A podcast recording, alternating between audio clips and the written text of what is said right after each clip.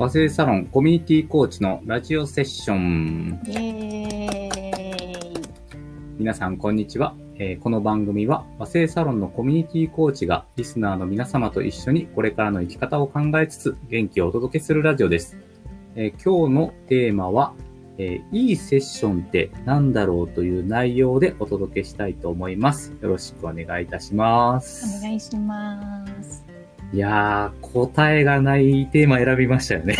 完全に。本当ですね。いいセッションしたいっすよね。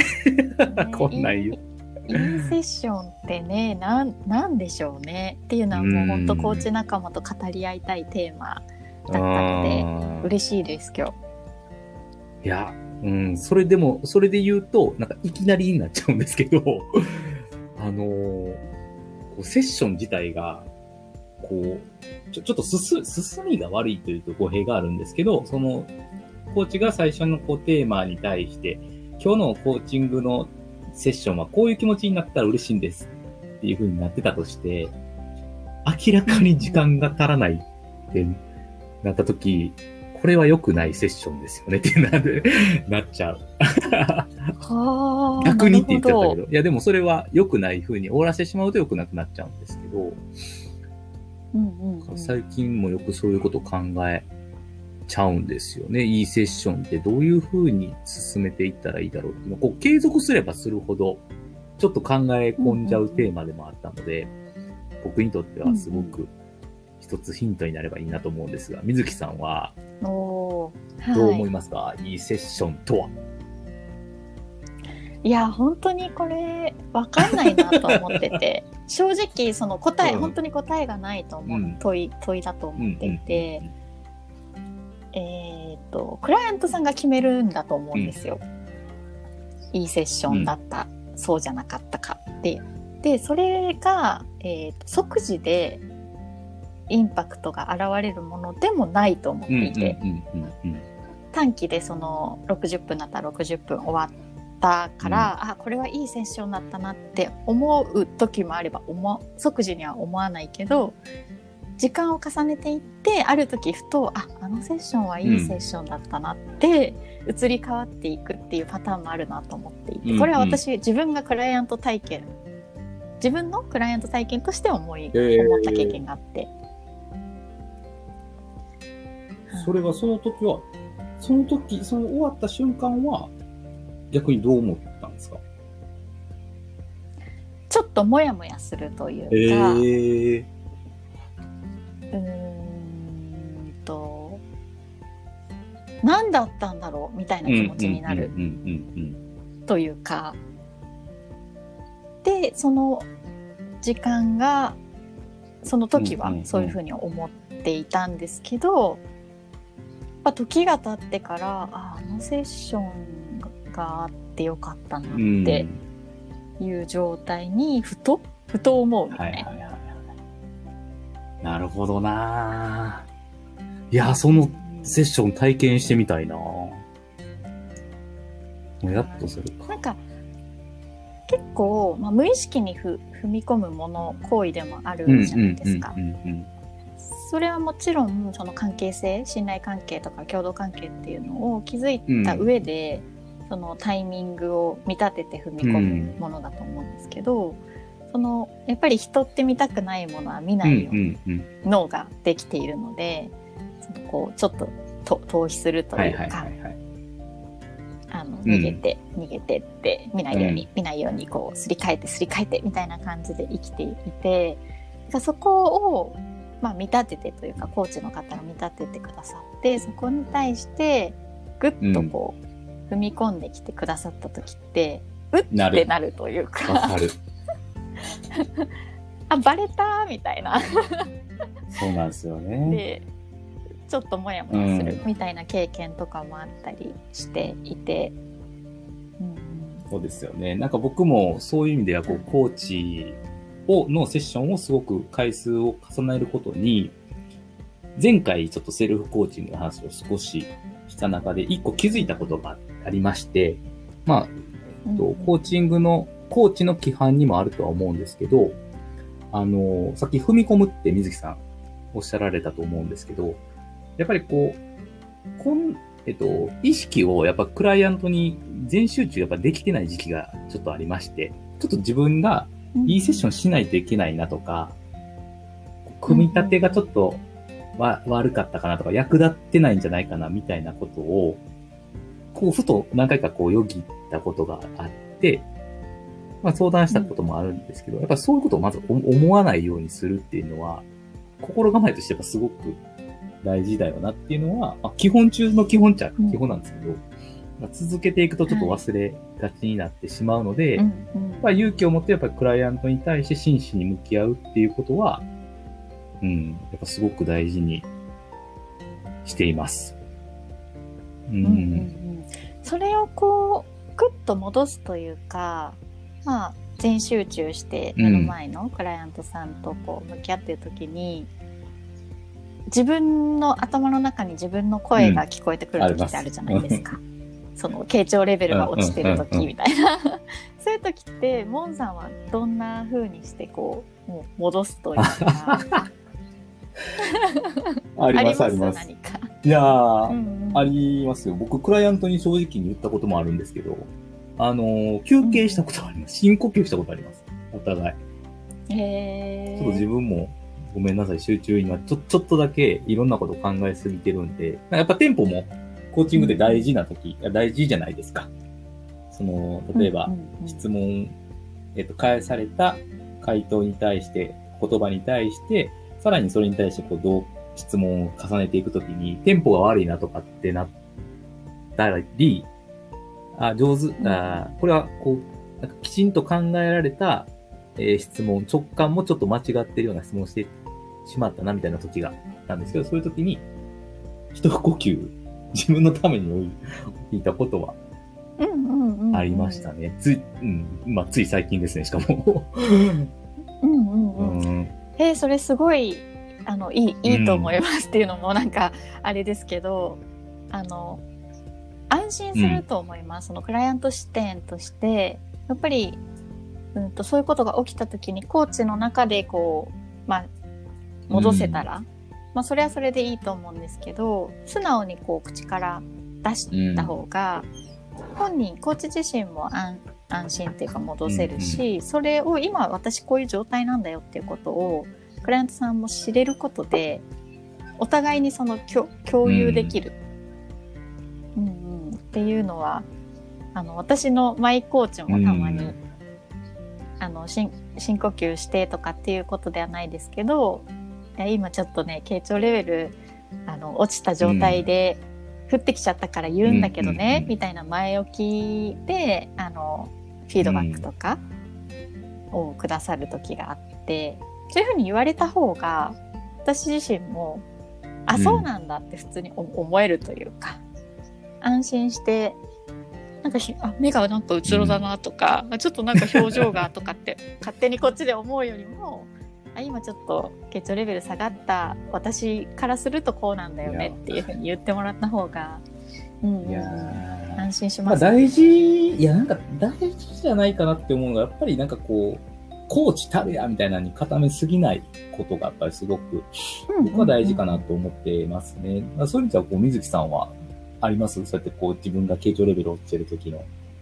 戻し方じゃないんですけど。はい。えー、なんだろう。最近はあんまりうん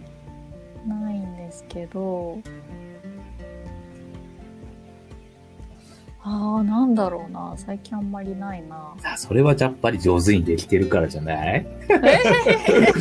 いやいやいや、ちょっとパッてパッて思いつかないんですけど。えー、なんだろう。傾聴レベルが落ちた時に、あ、でも言うかな。ああ、やっぱ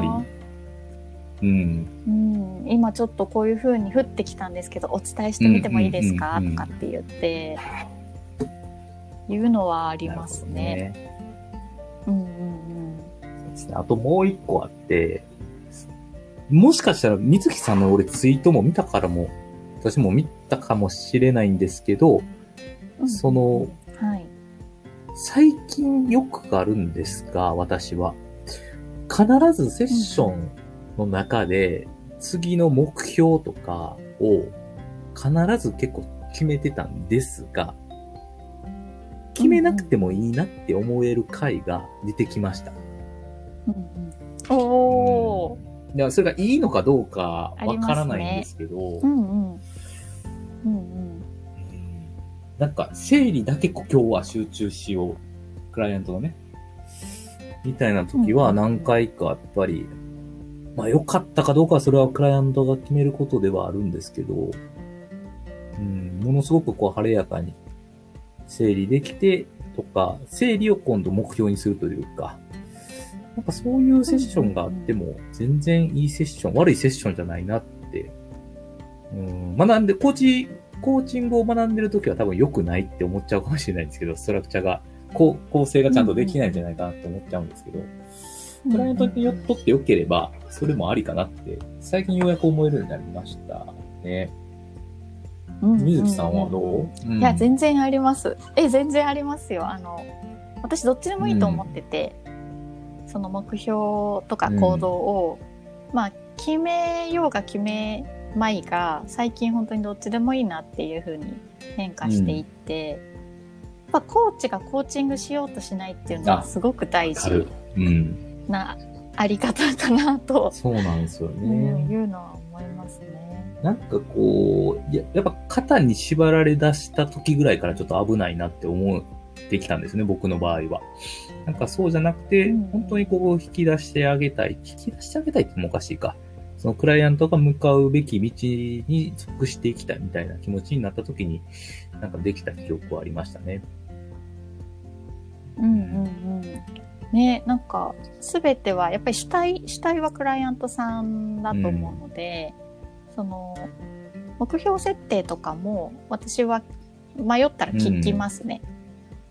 なんか、どう、どうします？そうですよね。それ。大事ですよね。うんうんうんなんかこう、ま、向かってる方向がもしかしたら間違ってるんじゃないかって気づかしてあげるときというか、そういうのもすごく、うんうんうん、結構勇気は、コーチ側は結構勇気いると思うんですけど、それもやっぱり、こう、えっと、クライアントのことを思うと、やっぱすごく大事なことのような気がするんですよね。うんうん。なんかね結構コーチのスタイルもあると思っていて、そのガツガツ目標を決めてその目標設定していきたい人同士がこうマッチングすればそういうこうセッションになるんでしょうし、私結構今この瞬間を大事にしたい人なので、そのクライアントさんが、まあ、それで目標を立てない方が自分にとっては今はベストだっておっしゃるならばそれを尊重したいし、でやっぱりこうアクションを起こしたい気持ちがあるんだよねっておっしゃったらやっぱじゃあ決めましょうかって一緒に決めて、うんうん、行きたいなって思うのでなるほどね。どっちでもいいかなみたいな。ーコーチングの先生にちょっと怒られる話かもしれないですね。もしかしたら。そうかもしれないですね。でもやっぱりなんか、クライアントさうんと、特にまあどういう契約にもよるかもしれないんですけど、やっぱりその人にとって目標が苦になったら元も子もないですもんね。いろんな意味で。うんうんうんそうですね。あとは、えっと、立てないことを決めているのかもしれないじゃないですか。うん逆説的にうん目標、アクションを決めないことを決めるっていうことがうんアクションかもしれないので、うんややこしいな でもすごいわかる、その話。うん。うんやっぱりそれとらわれてる証拠なんでしょうね。決めないことを決めてるっていうのは。あー危ないよななんか思います、思うとこありますか？いいセッションに対して、水木さんは他に。そうですね。なんかこう一般的な言い方で言えば、その沈黙が長い方がとか言うじゃないですか。あれについては、モンさんどう思いますっていうのをちょっと今日お話ししたかったです。長、え、それってごめんなさい。えっと、ちゃんと理解しておきたかったんですけど、沈黙が別に長くても大丈夫っていう意味での、その相手が、僕らがこう聞く側の方としては、クライアントがちゃんとしっかり考えて、えー考え、その質質問に対して考えて答えるのは、えっと、良いとされているっていう話ですよね。うん。あ、えっ、と、そうですね。あの、沈黙をするイコール、今までにない視点で問われたかうんうんうんら、考え込むってことだと思う。うんうんうんうん。あどういう定義で、そのスラスラペラペラ出てきちゃうとは、はいはいはいもうすでに考えたことがあるとか、自分の言葉になってるから出てくるみたいな。えっと、それで言うと、僕は、あの、迷うことが結構多いです。えっと、つまり、えっと、いい沈黙と悪い沈黙があると思っていてて、こう、本当に、うんこう、まあ、答えはこれ自分もまだ模索しているところでもあるかもしれないんですが、こうしっかり考えて、しっかり考えたいってクライアントが思っているのか、それとも、その質問に対して、うんマイナスとは言わないんですけど、明らかに困惑している状態の場合は、困惑してますかって聞きますね。そう。ありますよね。問いの投げ方がちょっと悪かったかなみたいな時とかありますもんね。なので、そういうことは、まあ、あるので、一概にその沈黙を待ち続けて傾聴しを頑張るっていうのは、あの、一概に自分のことだけはそこは、あ自分を信じてはいないですね。やっぱりそこはクライアントに問いながら、うんうんうん。うん、沈黙は見定めてるような気がする。水木さんはどう思ってるんですか？うんうんああその文脈で言うと、えっと、何でもやっぱり言い合えるあ関係性を最初に気づくことはすごくー大事だなと思っうんうんうんていて、そのちょっとわかる今の問いの意図が分からなかったですとか、何考えたらいいのか分かんないですとか、ちょっと考えたけど出てこなかったですっうんうん。て素直に言える、言っても大丈夫だなこの人にはって思ってもらえる関係性がないとその沈黙に迷っちゃうこっちも迷っちゃうと思うので、そこはすごい大事にはしています。あの本当に違かった違うって言ってくださいねとか、あのそういうことを最初にやっぱりお伝えしてあ、なるほど。そういうことか。うんいうん、あとはなんかその沈黙があまりに長くてこっちが不安になったりしたら今何が起きてますか、ああ、ってなるほど。もう分かんなくなってきましたみたいなこと言う時あるもんね。確かに。ああ、そうか。いや、難しいな。でもなんか、いそれでも待ちつつっていう時もあるからな。一概には言えないけど。うん。でも確かにその水木さんがおっしゃられてる通り、うん、その人間関係の構築がやっぱり、まあ基本というか、ラポールがしっかりできている、信頼関係ができていない状態では、やっぱりその沈黙が悪い方向に進んでしまうこともあるので、あ、なんかすごい基本のことを思い出してしまったな。最初のラポールの気づきは大事ですよねっていうお話ですよね。はいはい。うんうんうん。そうですね。そこが一番大事だし難しい部分でもあるかなと、うん。思いますね。関係性ってどうやったら作っていけるので。多分その心理的安全性とか、こう組織の中での起きてうん。る上司部下との関係性とか,、うん。なんかチーム内での関係性とかにもすごくつながってくることだと思うんですけど確かに。それは、めちゃくちゃキーですよね。そこがキーだと思いますね。確かに。は いやー、あっという間。はい。本当にいや、でもなんか、いいセッションとは何ですかっていう風な話で今日総括しちゃうと、あの、クライアントが決めるものだし、うんうんうんそもそもすごく大事な、形がどうだとか構成が良かったじゃなくて、クライアントとコーチのやっぱり信頼関係の構築が、まあ、やっぱりきちんとできていることがスタートだよねっていう話に落ち着いたような気がしていて、うんうんそうですね。いやめっちゃめってちゃちゃんとしてるラジオ番組になったなって思いながら、確かに確かに。あの、そんな回になったと、あの、いいラジオになったと信じて今日は終わりたいと思います。はい。えー今日のテーマは、はいえーいいセッションって何だろうでした。えー皆さんも和製サロンコミュニティコーチのラジオセッション楽しんでいただけましたでしょうか、えーお届けはパーソナリティの水木さん、えー、モンさんでした。ありがとうございました。ありがとうございました。